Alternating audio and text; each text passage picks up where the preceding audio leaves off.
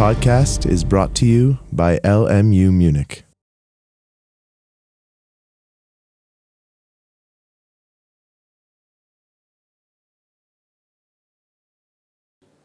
Als erstes möchte ich Ihnen die Handhabung der Instrumente zeigen.